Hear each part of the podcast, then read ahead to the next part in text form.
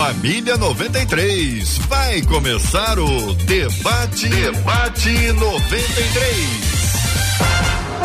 Está entrando no ar. Debate 93.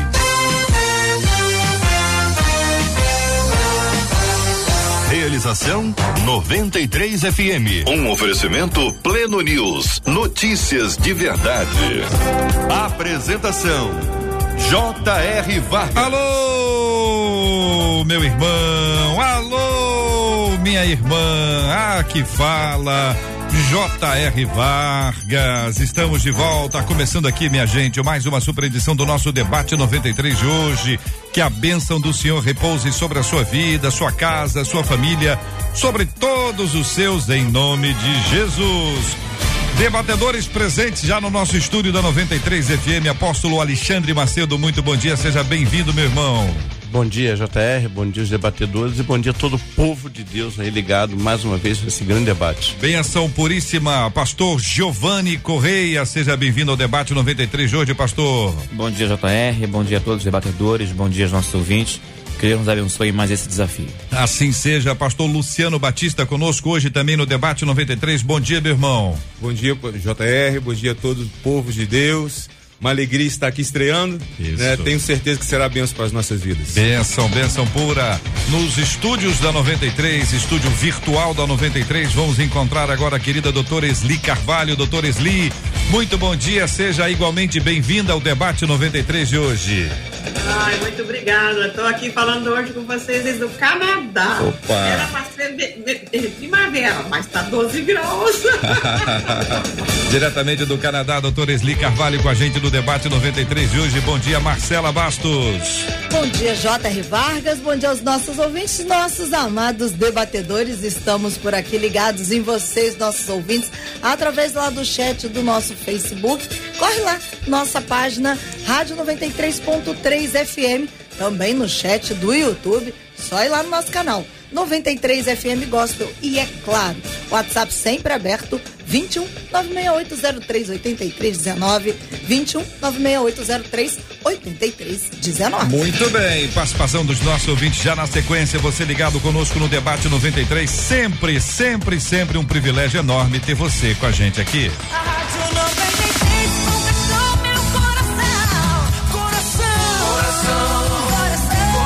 sei se você sabe, mas o brasileiro gosta muito de rede social, né? Dizem, é, tem uma pesquisa que saiu agora recentemente em abril, ah, indica que os brasileiros passam em média 3 horas e 47 minutos por dia conectados às redes sociais. É muito tempo, gente. 3 horas e 47 minutos são quase quatro horas. É muito tempo? Como é que você lida com esse assunto? Ah, o WhatsApp é disparado aqui aos 165 milhões. YouTube na sequência, Instagram, Facebook, TikTok, Messenger, LinkedIn, Pinterest, Twitter, Snapchat. Essa é a lista dos 10 mais. Tem uma comparação curiosa com outros países do mundo, até para a gente identificar em que lugar que a gente está em termos de planeta. Por exemplo, perdemos apenas dos nigerianos, dos filipinos e dos sul-africanos. Estamos em quarto lugar. Daí eu pergunto para os mais antigos: o que é que você fazia antes disso, hein? Como é que você gastava esse tempo aí de quatro horas por dia?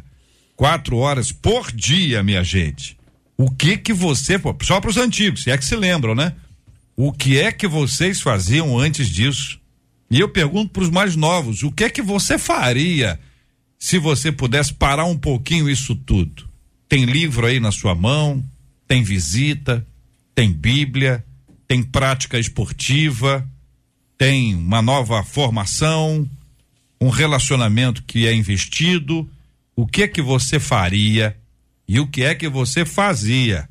Para a gente ter uma ideia, ter a sua participação aqui pelas nossas mídias, seja pelo Facebook, seja pelo YouTube, onde temos ali o chat, seja pelo nosso WhatsApp. Só rede social também para você interagir, porque isso amplia a nossa comunicação e a nossa interatividade. Voltar a esse tema já já daqui a pouquinho, mas o tema central de hoje é o ciúme. Eu não sei se você conhece uma pessoa ciumenta, né? Ouvinte dizendo, uma ouvinte dizendo, confesso que sou extremamente ciumenta. Extremamente ciumenta. Extremamente ciumenta, é o que ela diz. Eu tenho um ciúme de tudo e acabo sofrendo com isso. Detesto quando tenho que dividir a atenção com os outros. E quando isso acontece, eu fico corroída por dentro. Ser ciumento é uma doença. Existe algum tipo de ciúme sadio? Se a Bíblia fala que o Espírito Santo tem ciúme de nós, por que eu não posso ser ciumenta? Pergunta uma de nossas queridas ouvintes. Ela faz uma pergunta que é importante para a gente poder responder inicialmente. Detesto quando tenho que dividir a atenção com os outros e quando isso acontece, eu fico corroída por dentro.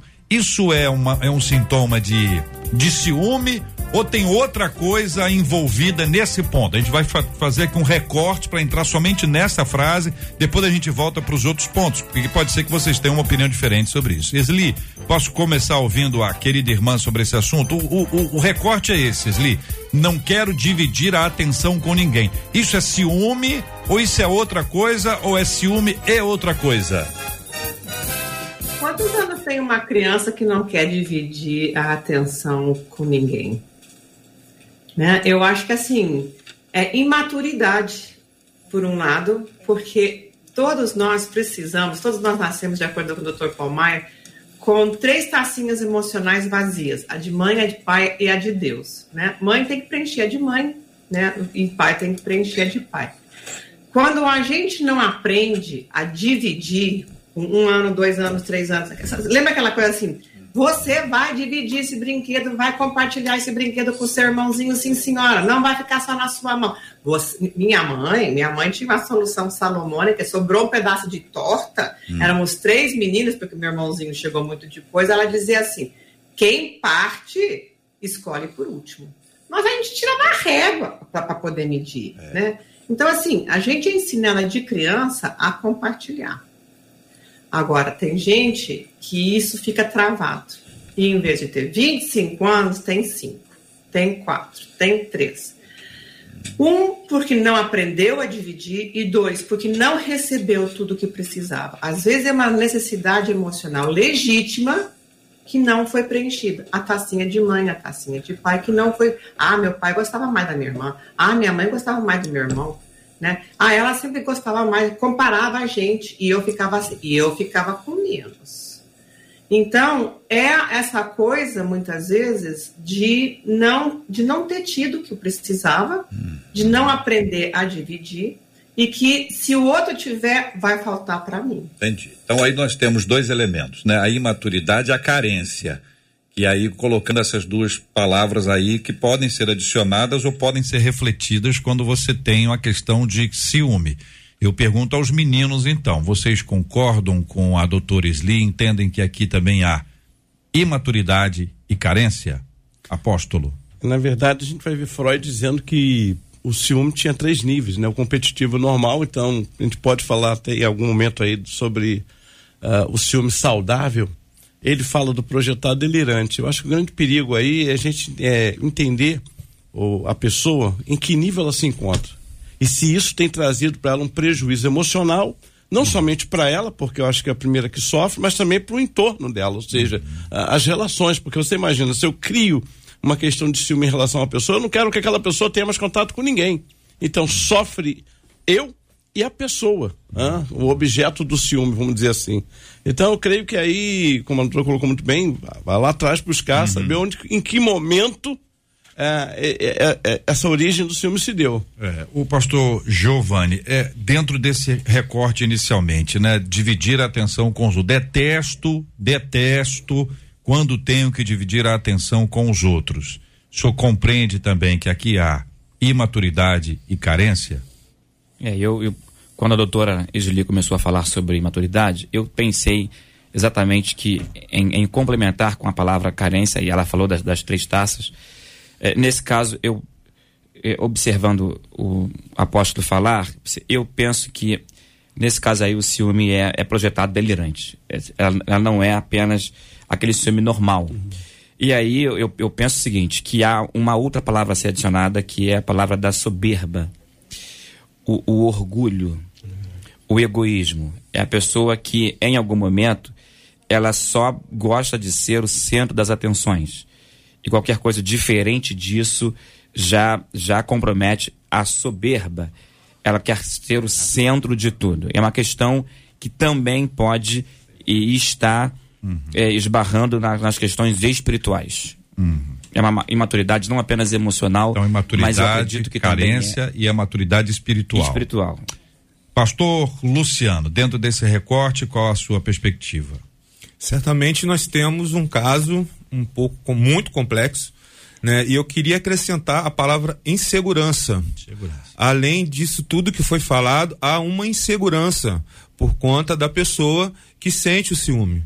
Porque ela projeta no seu, como o apóstolo falou, no seu objeto, objeto do ciúme, né, a, a- toda a sua vida. Então ela deixa de ser o autor da sua história.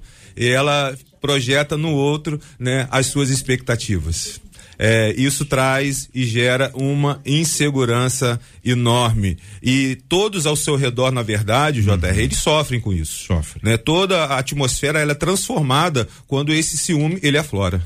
E aí a gente entra de fato agora no começo da fala da nossa ouvinte. Ah, assumir, pastor Giovanni, já é alguma coisa, né? Mas só assumir não resolve. Confesso que sou extremamente ciumenta. Senhor ficou com medo, né? Pois é, é extremamente ciumenta. É a É. primeira, ela, aí é o seguinte, o autoconhecimento é o primeiro passo. Ajuda. Ajuda. Já- ela já se conhece, Uhum. ela já sabe que isso é um problema, que se constitui um problema. E aí o que fazer com isso? Tem algumas sugestões. É, eu, eu poderia sugerir, a primeira delas é, é, não necessariamente a mais importante, mas uma delas é procurar ajuda. Ajuda de um profissional. Em algum momento há pessoas, há, há terapias que podem ajudar, porque esse problema pode estar no passado, pode estar na infância, pode estar na adolescência, como a doutora falou, pode ser um problema construído na família dentro dos primeiros anos de vida. Então a primeira, primeira coisa é vamos ver se tem algum tipo de profissional que possa ajudar nesse sentido. Porque quando ela diz que é extremamente ciumenta, deixou de ser o, o ciúme sadio, como a gente precisa admitir que existe, e passou a ser patológico. É, doutor Esli, é, extremamente ciumenta. O que é que significa isso, na sua opinião? Eu, eu acho que assim, isso em geral é realmente mais antigo ainda, né? Porque assim, eu não quero que, que ninguém olhe para mais ninguém a não ser para mim. Né? Que é aquela criança muito pequena que precisa ser o centro das atenções. Você precisa olhar para um bebê de dois, três, quatro, cinco meses, porque, porque tem que estar tem que estar ali cuidando dessa, dessa criança o tempo todo, né? Então, assim, é uma coisa muito insatisfeita. O primeiro passo, eu acho assim, já deu, né? Que é admitir, né? O segundo passo é a gente ver onde é que esse negócio travou e por quê. Às vezes é porque nasceu um irmãozinho, uma irmãzinha. Às vezes é porque é verdade. Minha mãe sempre gostou mais do outro do que de, do que de mim, ou meu pai, né? Ver onde é que essas coisas. Porque é o trauma, são essas experiências adversas que travam o desenvolvimento psicoemocional né, dos seres humanos.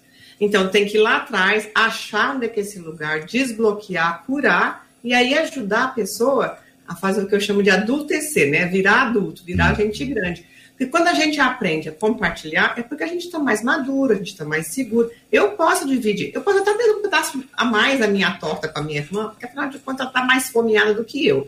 Né? Ela gosta mais de doce do que eu. Então eu até dou meu pedaço pra, de boa, entendeu? Eu posso dividir, eu posso compartilhar. Para mim é um sinal de maturidade de gente grande.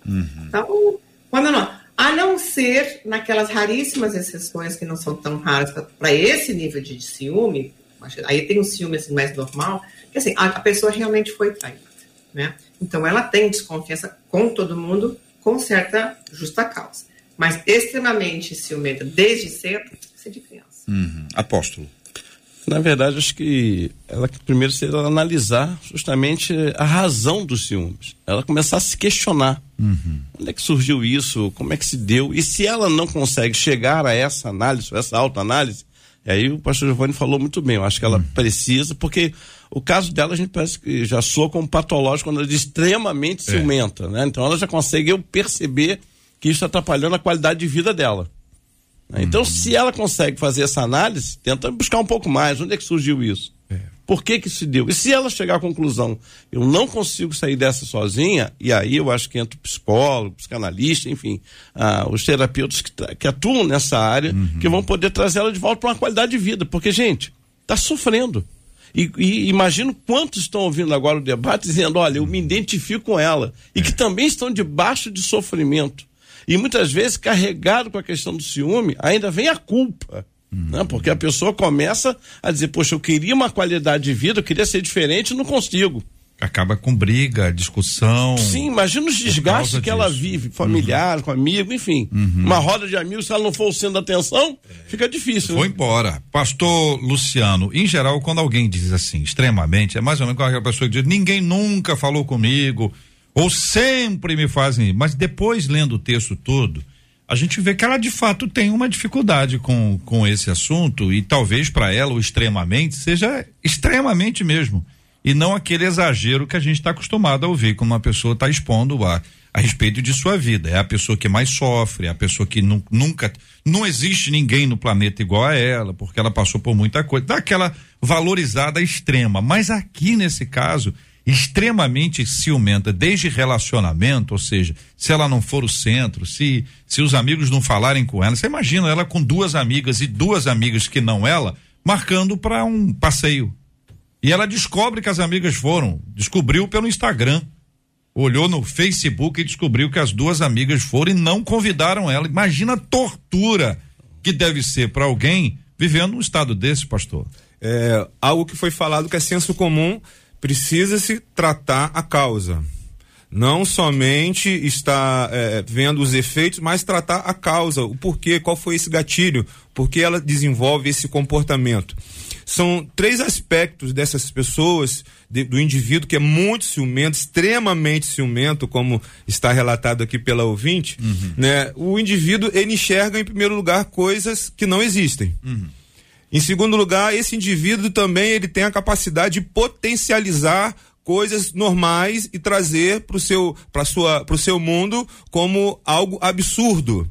Está dividindo. E outra coisa que é, são esses três pontos que eu quero destacar desse indivíduo é que o indivíduo ele começa a, a se cobrar e, e- e essa é a parte mais preocupante quando ela começa a ter uma vida infeliz.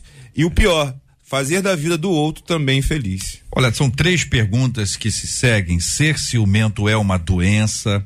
Existe algum tipo de ciúme sadio? Se a Bíblia fala que o Espírito Santo tem ciúme de nós, por que, que eu não posso ser ciumento? Então, nós vamos entrar nas três perguntas para tentar ajudar a nossa ouvinte e a você. E eu pergunto a você que nos ouve: você tem ciúme? Você é uma pessoa assim, ciumenta assim, desse nível aqui, ou você é uma pessoa ciumenta light? Ou você tem ciúme de quem? De quê? Compartilha. Compartilha aqui só pelo WhatsApp. Esse assunto só pelo WhatsApp. Vamos ouvir agora os nossos ouvintes que falam conosco pelo Face, pelo, pelo YouTube ou pelo nosso WhatsApp. Vamos ver se tem alguns exemplos para ajudar a gente a entender. Se tem? Ô, então, o pastor Luciano falou que algumas coisas acontecem, as pessoas se apercebem quando passam a ser infelizes.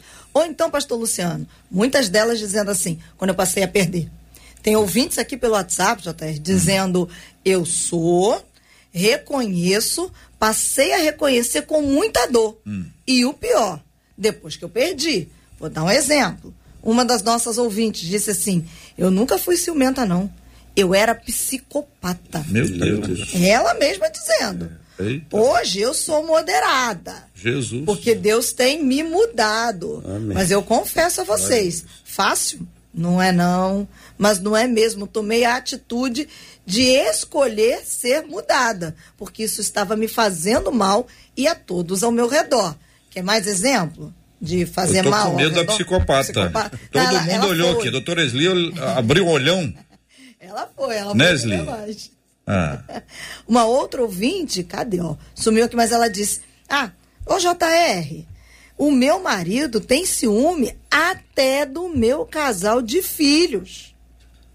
Eu não posso nem olhar pro lado, que ele fica chateado. Se o casal de filhos é só dela, a gente pode ter muitas coisas para falar sobre esse ponto. É o debate. Não é isso? Ah, queridos debatedores, ouvindo os nossos ouvintes, doutor Esli, uma observação sobre esse fato, essa nossa ouvinte que admite um- um- uma questão que eh, talvez fuja ao, ao meu entendimento até para definir o que é isso.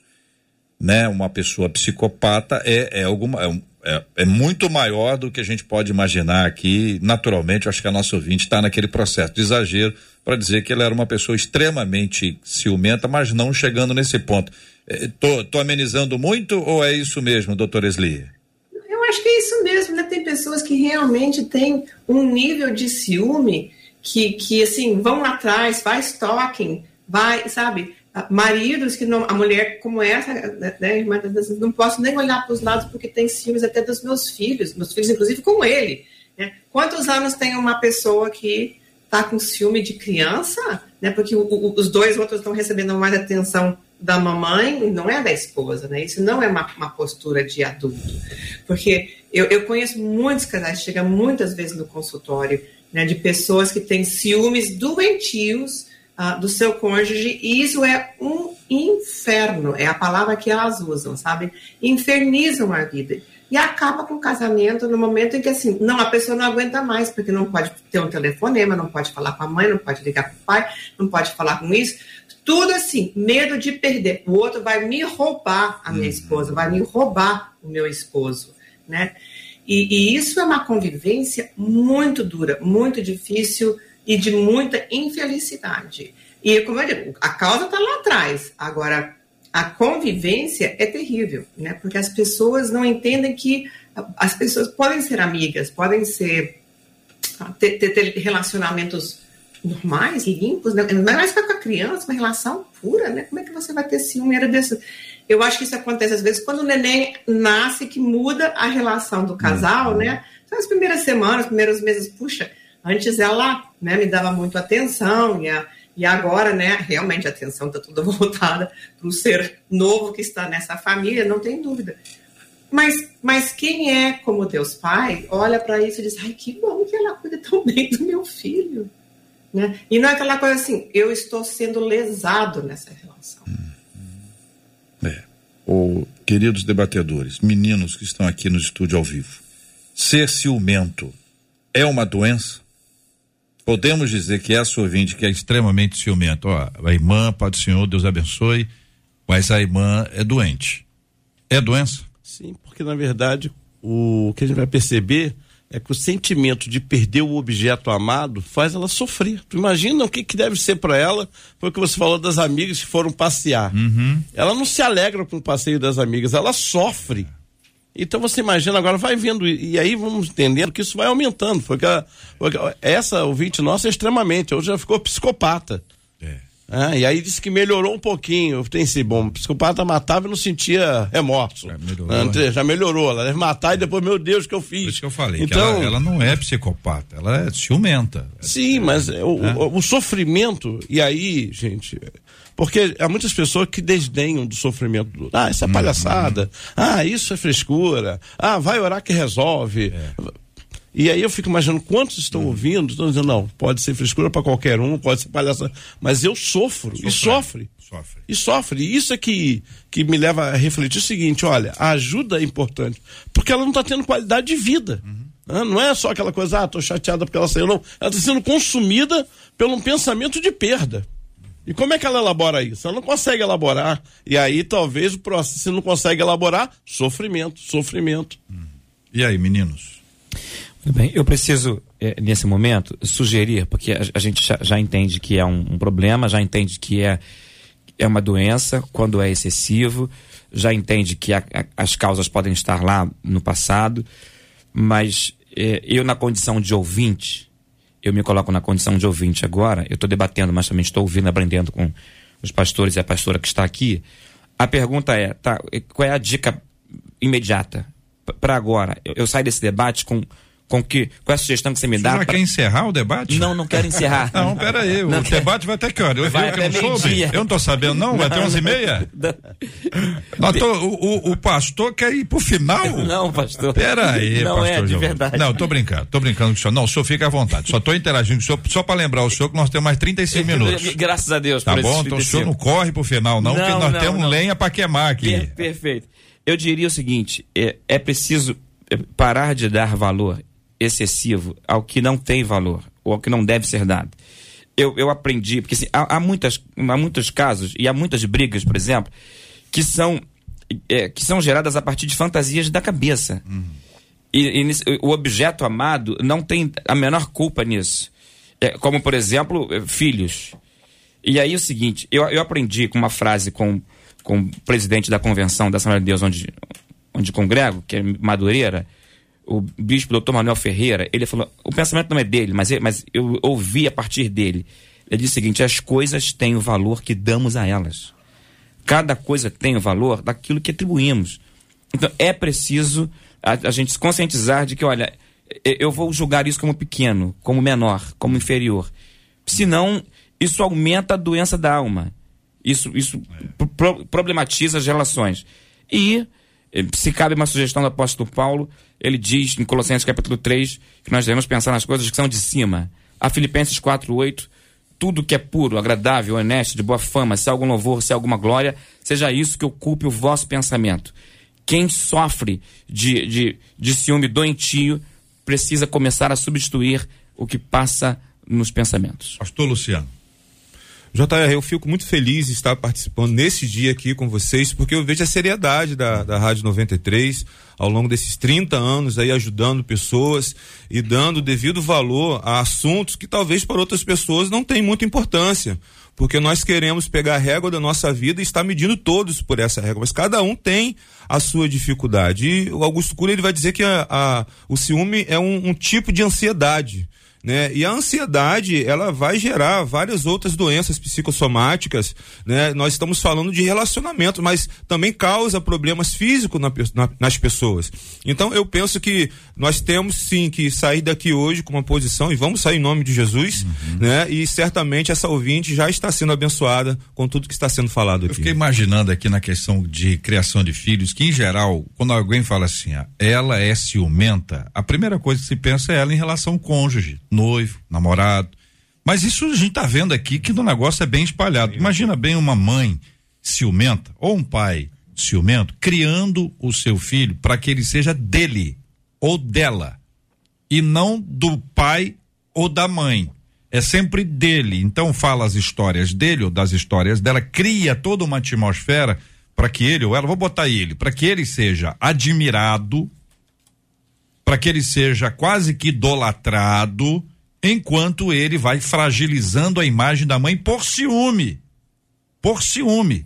Então é um problema extremamente complicado, porque isso acaba é, é, entrando na nossa história e mudando completamente, impactando todo mundo que está ao nosso redor, ao redor. Aí vem ouvinte e pergunta: existe algum tipo de ciúme sadio? Sadio? Pastor Luciano, posso começar ouvindo o senhor agora? Opa, claro. Eu acredito que existe esse ciúme sadio, sim. E eu acho que é mais, se a gente falar zelo, talvez, eu acho que faz mais sentido. É. Você ter um zelo pela pessoa. Eu me lembro, né, é, a- logo no começo das redes sociais, daqui a pouco a gente vai falar sobre redes sociais, né, eu, como pastor, respondia muito, né, as questões da igreja, as irmãs, até que chegou um momento que minha esposa me alertou, amor, acho que você tem que, né, colocar um limite né? Eu me senti, confesso que eu me senti importante, né? Mas é o zelo que ela teve comigo, valeu a pena ouvir. Então eu acredito que existe sim um ciúme sadio que eu gosto de chamar de zelo. É, ele se, é, se confunde com aquela certa dose de preocupação. O próprio apóstolo Paulo em Coríntios 14 diz: olha, o amor não arde em ciúme, ele não diz que é isento de ciúme. Então eu vejo que muitas vezes o ciúme se traduz, quando saudável, nessa questão do zelo ó, de- da esposa. E nós, pastores, de modo geral, sempre somos alertados, não é ciúme, apóstola, não é ciúme. Deixar isso bem claro para você. Eu sei que é o seu zelo, né, a sua preocupação comigo, mas de um modo geral, os pastores casados sabem que a esposa, de vez em quando, dá aquela entrada assim, olha, vigia ali, ora mais lá, né? Então, eu creio que, eh, não, eu acho que o ciúme saudável é quando ele não perde essa característica da preocupação. Ou do zelo. Agora, quando ele se torna o- a pessoa, o outro se torna um objeto de posse, aí é complicado. Doutor Esli, como é que como é que a pessoa descobre se é sadio ou não? Pelos seus frutos conhecereis. Essa para mim é sempre a regra. O que, que- o que, que resulta isso, né? E eu estava realmente lembrando justamente de 1 de Coríntios 13, né? O, o amor não se arde em ciúmes, né? E, e eu acho que assim, eu faço uma diferença muito clara entre zelo e ciúme. Para mim não é a mesma coisa. né? Zelo é uma coisa normal, entendeu? Eu acho assim, ah, eu estou preocupada com, a, quero proteger a minha relação conjugal, né? Então isso daí não é por ciúmes que eu faço, não, é por cuidado, é por proteção. Eu me lembro muito, muito eu era recém-casada, tenho quase 31 anos de casada agora, né? Quando a gente, nós dois saímos de casamentos anteriores, meu marido era, era viúvo, né? E uma vez eu cheguei em casa, passei na igreja, né? Eu cheguei em casa, ah, eu acho que o fulano tá meio que de olho em mim, sabe, marido? Eu era mais jovem, né? Mas, é. Aí ele virou pra mim e disse, tá, tá sim. E, disse, e você não falou nada? Eu disse, não, mas eu fiquei olhando pra você, pra ver qual seria a tua reação. E você não tem a menor bola, você foi né, isenta na tua resposta. Tudo bem, eu sei que você não vai dar cabimento a uma coisa dessas. Então, eu acho assim, que segurança, né? Que coisa bonita, inclusive. Eu achei isso, ah, bacana, né? Mas assim, um homem mais maduro, um homem também já que viveu ah, as suas dificuldades, né? Uma perda grande, como é a viuvez. Então, eu acho que isso é uma coisa muito importante. Deus tem zelo por nós. Eu acho assim, não é bem ciúmes, né? Para mim, assim, ele se preocupa. Ele quer saber qual é a nossa resposta, qual é o fruto que essa, esse sentimento, essa emoção, essa resposta vai dar. Vai proteger a relação que a gente tem com ele, né? Ou isso daqui vai afundar nossa relação e nos aproximar mais das coisas do inimigo. Então, essa para mim é sempre a medida. Eu queria só fazer uma última alerta em relação à coisa da doença. Existe um ciúme patológico que é fruto do alcoolismo. E que a gente vê isso muitas vezes nessas relações onde um dos dois bebe. Quando a pessoa está mais saudável, o ciúme quase não apa- aparece, quando ela está sóbria. Mas se ela estiver, assim, realmente nessa carreira de alcoolismo, existe um, um- um ciúme que é fruto dessa doença que é o alcoolismo. Então, eu acho, eu acho que a gente tem que ponderar essa coisa. Eu já vi muitas vezes nesses contextos. Agora, para mim, zelo é uma coisa, porque tem a ver com o meu cuidado da relação. Ciúmes, para mim, ciúmes é destrutivo. Pastor Giovanni. É, muito bem. Ah, quando a gente observa, a palavra ciúme aparece na Bíblia, né? E o significado de ciúmes no Antigo Testamento é ardor emocional, forte, profundo e até complexo. É uma palavra que está no, no hebraico. Bem, e aí há textos variados que, falam, que tratam sobre ciúmes na Bíblia, sobretudo no Antigo Testamento. Em Números capítulo 5, há leis que regiam ciúmes. É, números 11, é, Josué tem ciúmes de dois, dois homens de Deus que estão profetizando no arraial. E eles falam, e Josué se dirige a Moisés e diz: O senhor não vai mandar eles pararem? E, e Moisés então é, tranquiliza, dizendo: Josué, por favor. É, são, são, são todos servos de Deus. É melhor que falem profetizem a palavra do Senhor. Porque há, inclusive, ciúme ministerial. Infelizmente, há pessoas que têm ciúme porque umas são usadas mais é, por Deus do que outras. Então, o ciúme no Antigo Testamento, ele é considerado um ardor emocional forte, profundo e até complexo. No Novo Testamento, no grego, o ciúme, ah, ele assume dois entendimentos. Eh, Quando é negativo, está mais para o lado da inveja, o apóstolo Paulo recomenda a respeito disso. E quando é, é positivo, ele está lá mais para o lado do zelo. Eu entendo a do- a doutora Esli quando diz que é, ciúme e zelo são coisas diferentes. Na prática, realmente é. Mas há. E aí a, a, a nossa ouvinte pergunta: se Deus tem ciúme, eu também não posso ter?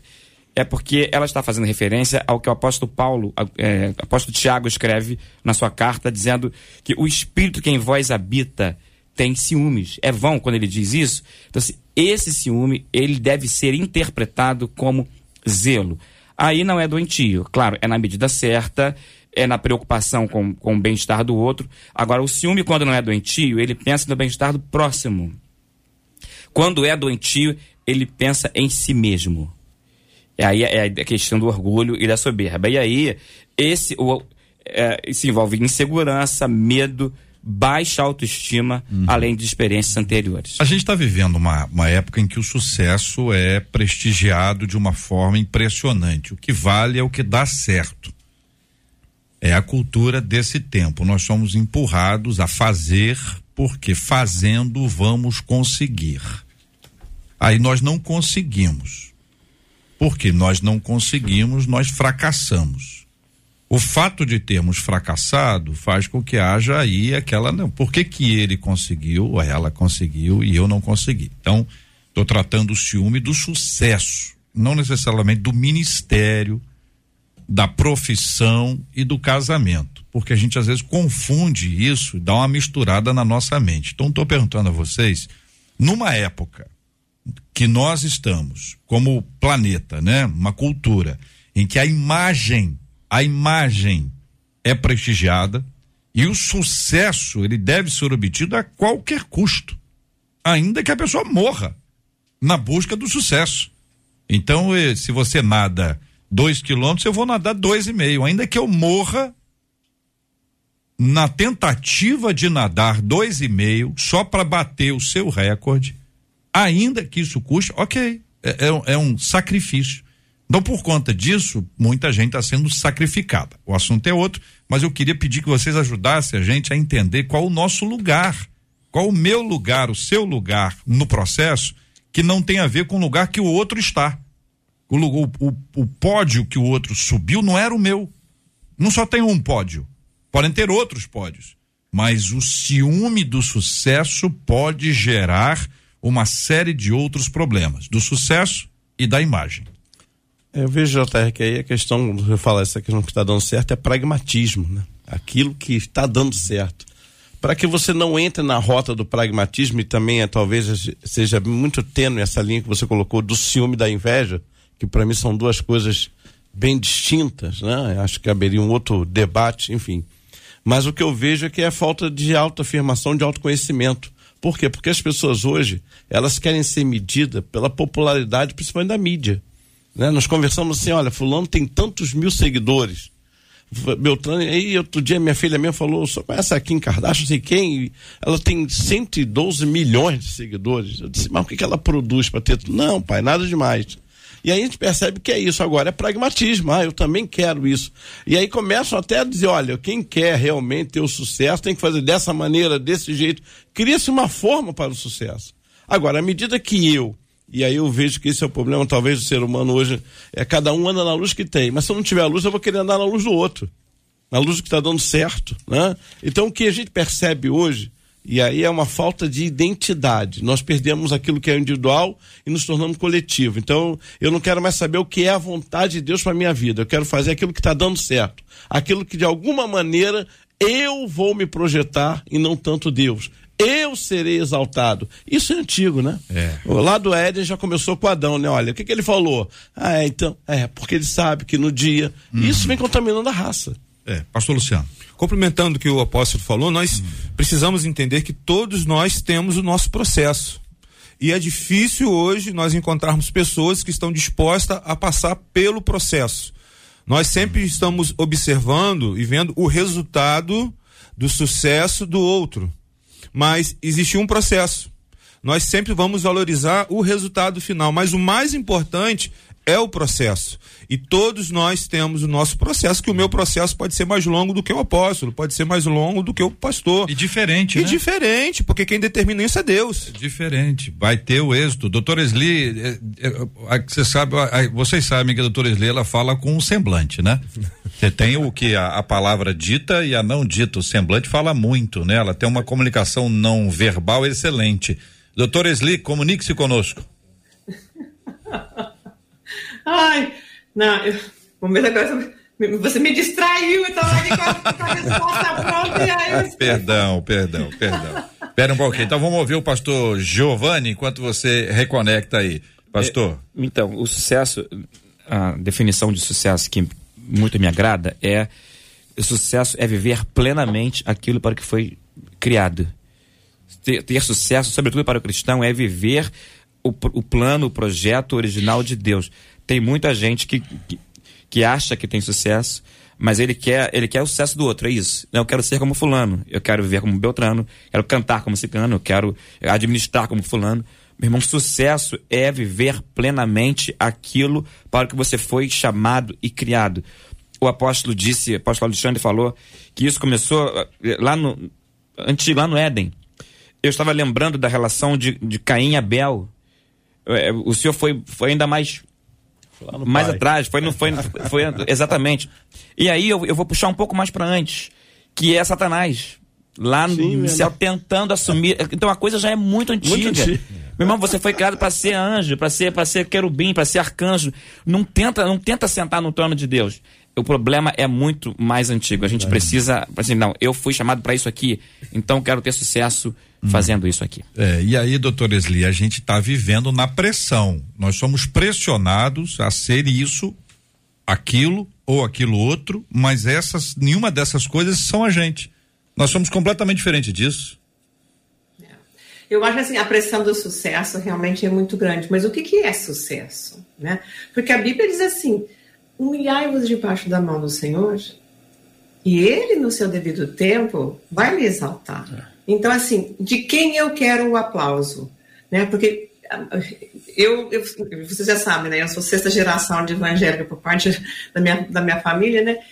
O meu pai era daquelas pessoas assim que ensinou muito cedo na vida que a gente não tem que ser igual aos outros. Me ensinou que nós, por, pela crença que nós temos, nós não vamos fazer como todo mundo faz. Olha, pior argumento que você pode me trazer, minha filha, é dizer que todo mundo está fazendo, porque eu respondo a Deus pela forma que eu estou te criando. Eu nunca me esqueci disso, né? Então, o meu sucesso, o que, que significa meu sucesso? O dia que o Senhor, eu tiver que prestar contas para o Senhor, o meu sucesso é humano ou é aquele sucesso que diz assim, vem cá, minha filha, se minha serva fiel, entra aqui no bolo do teu Senhor. Porque isso é o que eu quero ouvir.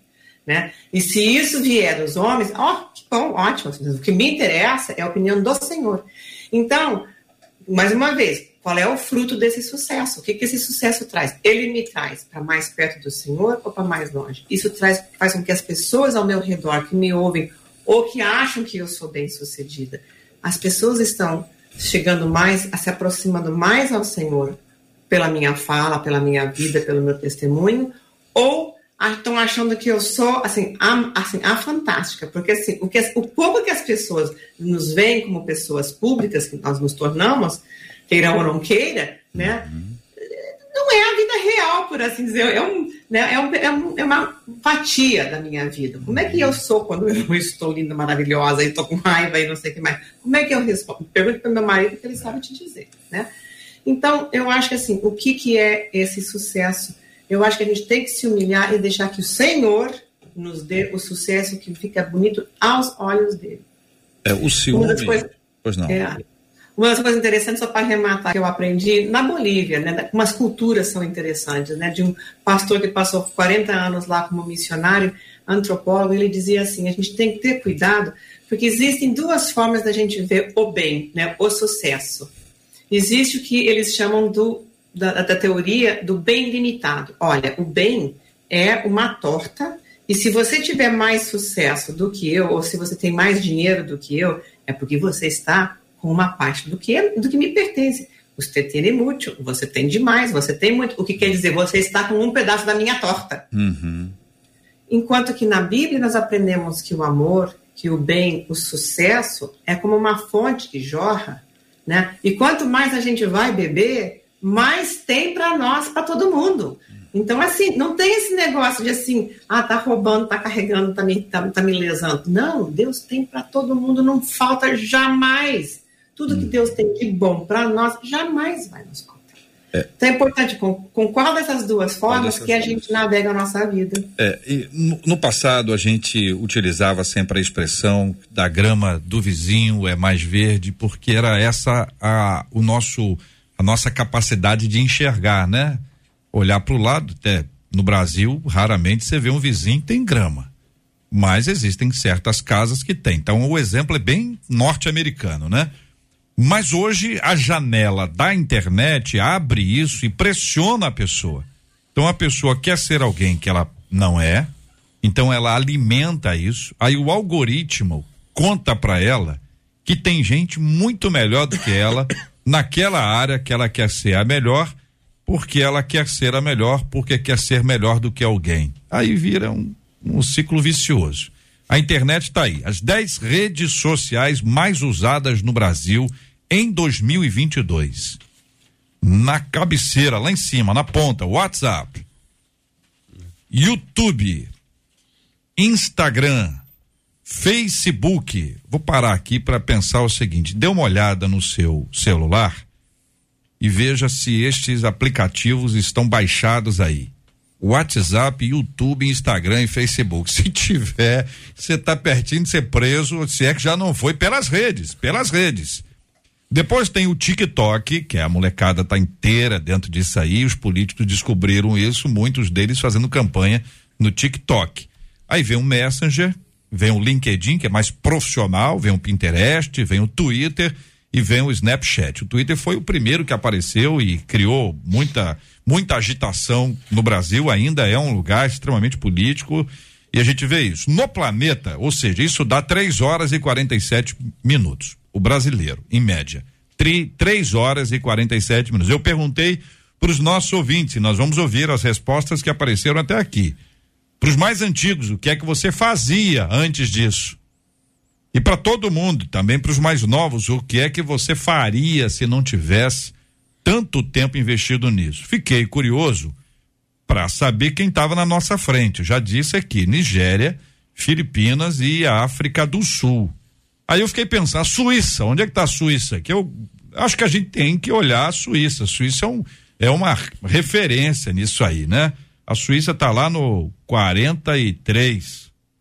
43, é isso? Nem eu lembro, nem eu identifico a letra que eu escrevi. Aí depois você vê acima, um pouco acima, aí o, o Reino Unido, você tem a Suécia, mas os países da, da Europa estão lá embaixo.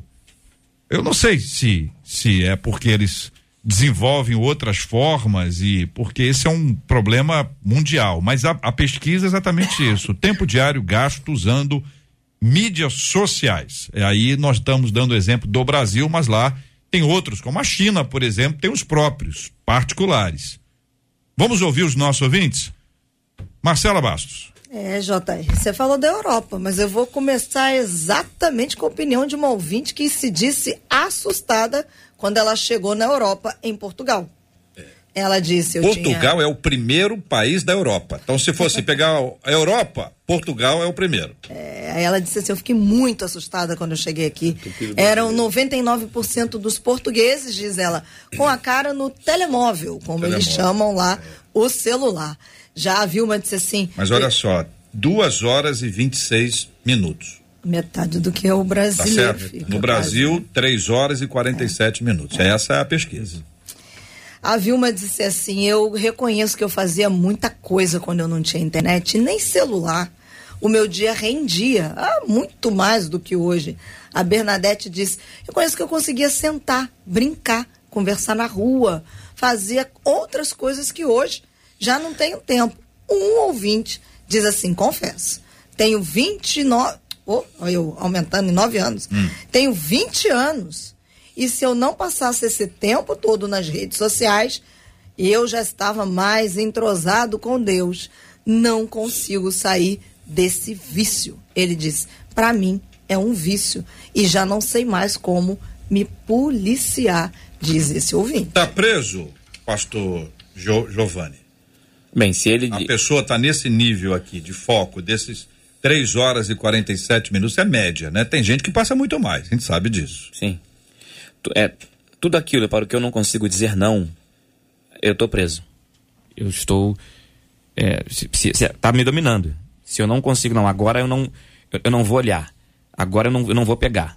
Se, se eu não consigo dizer não, se eu não consigo passar X horas ou X dias sem aquilo, então tá me dominando. É preciso considerar. Bom, JR, você quando falava aí do que lá atrás que eu era, me lembrei do Teletrim, rapaz. Tu acredita? Lembra? Vibrava, a gente tinha que procurar um, Um orelhão. um orelhão para ligar. Tô, tô lembrando aqui. Vou buscar longe aqui. foi buscar longe, não foi? Buscar longe, lembrei. A melhor rede que eu tive foi Orkut, mas. Ah, o Orkut. Orkut era muito interessante, né? Então. Como o Orkut entrou e rebentou. Agora eu creio que é, hoje a psicologia já trata de pessoas com esse problema, se tornaram adictos, né? O cara não consegue se libertar ah, do celular. É, ele se tornou um dependente do celular. Então, só no adicto ele é consumido e tem que fazer tratamento. E existem pessoas que vão precisar de ajuda terapêutica e medicamentosa, vão ter que ir para psiquiatria para conseguir se libertar, senão não sai. O processo de ansiedade é muito grande. Ele fica naquela. Ele alimenta a ansiedade dele com a, com a questão do- das falas, das conversas, enfim, do que ele pode captar. Uma loucura, né? O camarada não pode segue fora, né? 5 mil pessoas. Eu tô falando de ser seguido, não. É de seguir. Então você vê que o, o, o aparelho não para. É toda hora alguma coisa postando, imagina. E quando você fala 3 horas e 42 minutos, eu falei, cara, a turma não dá conta que são 56 dias. De um ano 365, o cara perde dois meses da vida dele. Exato. É, é, é muito triste ver isso, é a realidade que aí está e eu preciso anunciar que o tempo chegou ao final. São 11 horas e 51 minutos aqui no debate 93. Hoje a despedida vai ser assim. Vou despedir de cada um dos nossos queridos debatedores e vocês vão trazer uma palavra final para nosso ouvinte, para os nossos ouvintes que estão embrulhados nesse pacote sofrido e difícil que é do ciúme que é muito, muito, muito, muito difícil. Então vou começar pelo pastor Giovanni, na sequência vou apresentando um por um, mas antes quero agradecer a presença do senhor, pastor. Muito bem, muito obrigado, JR, a todos os debatedores, nossos ouvintes. Eu quero deixar uma palavra para nosso ouvinte e os demais. Segunda de Pedro, capítulo 1, verso 3, diz que o seu divino poder, ou o divino poder de Deus, nos concedeu tudo o que necessitamos para a vida.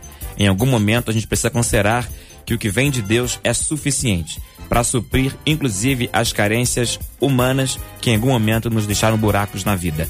Busque de Deus aquilo que está lhe faltando e o ciúme deixará de ser um problema. Doutora Esli, muito obrigado mais uma vez. Deus abençoe sempre. Na, em 1 de Coríntios 13 diz que o am- o amor não se arde em ciúmes, mas também diz assim que quando eu era criança eu fazia as coisas de criança, mas quando eu virei adulto eu deixei as coisas de criança para trás. Então quando a gente sara, a gente sana, né, cura nosso coração, a gente consegue também andar como adulto, a gente consegue andar em santidade, porque sem sanidade não tem santidade.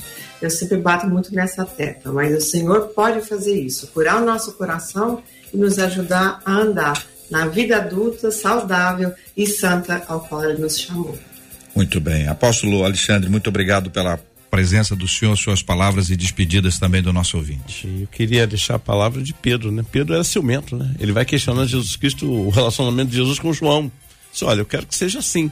Aí lá na frente, quando ele escreve a carta dele, disse, rapaz, pensa numa coisa, lançando sobre ele toda a vossa ansiedade, porque ele tem cuidado de vós. Então, a minha palavra para você aí que está preso pelo ciúme, lança sobre ele, coloca diante do Senhor, dobra os teus joelhos, peça ajuda ao Espírito Santo, ore, e eu tenho a certeza que você vai ser é, transformado, transformado por causa do poder de Deus. E muito obrigado por estarmos juntos aqui. Obrigado, Debate maravilhoso, viu? Obrigado, Muito senhor. bom mesmo. Pastor Luciano, muito obrigado, meu irmão. Deus abençoe. Uma palavra de alegria de estar aqui pro ouvinte e pros, para os ouvintes que estão aqui nos assistindo e nos ouvindo também. Meus queridos, Salmo de número 37, no verso 7, no parte A diz que descansa no Senhor.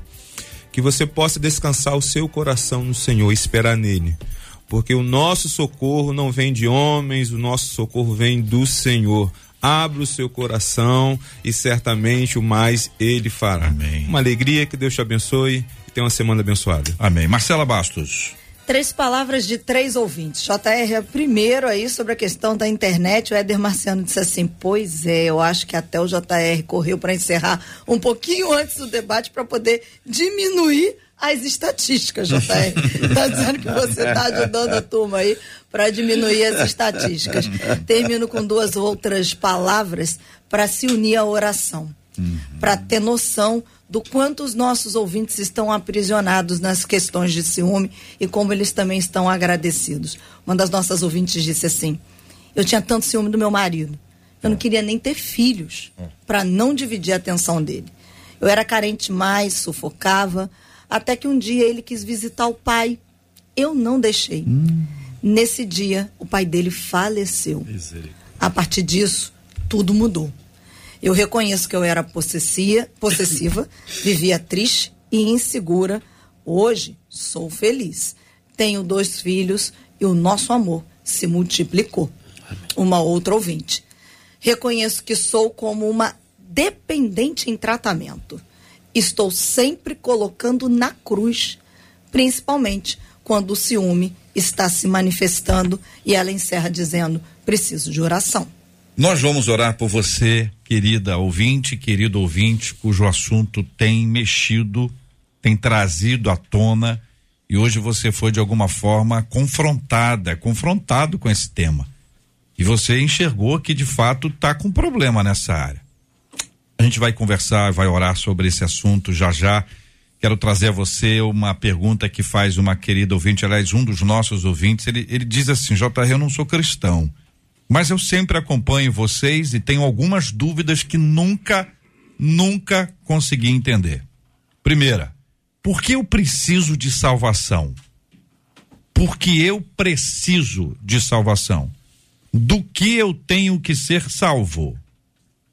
Por que vocês afirmam que temos salvação em Jesus? Como acontece essa salvação?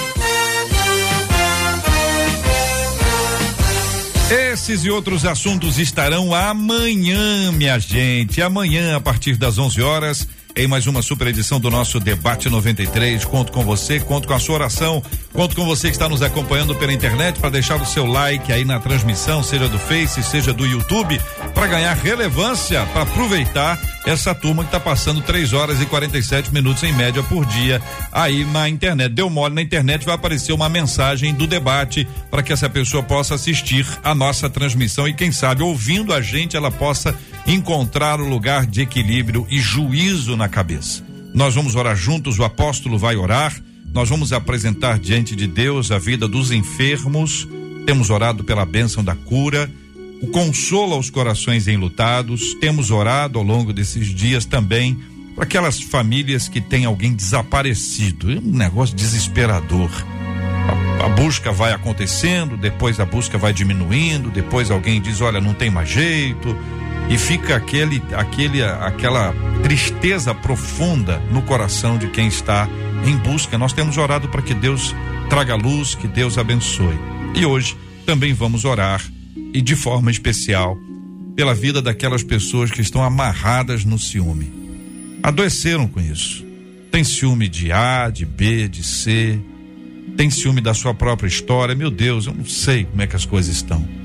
Vamos orar pedindo a Deus que tenha a sua graça e a sua misericórdia e muda essa história em nome de Jesus. Oremos. Pai, te agradecemos por esse dia, pelo teu cuidado e pela provisão. Como foi colocado aqui, Senhor, oramos por aqueles que estão enfermos. Traga a cura, porque Jeová Rafa é o teu nome, tu és o Deus que sara. Oramos, Senhor, por aqueles que estão, Senhor, enlutados, que perderam um ente querido. Meu Deus, consola. Vai enxugando toda lágrima.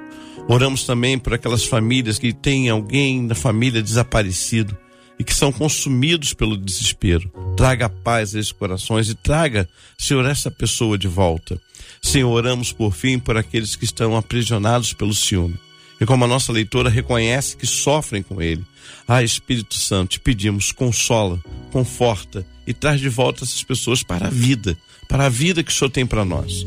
Te pedimos por essa rádio, oramos pela nossa cidade, pelo nosso estado, pela nossa nação. Em nome de Jesus. Amém. Que Deus te abençoe. Você acabou de ouvir Debate 93.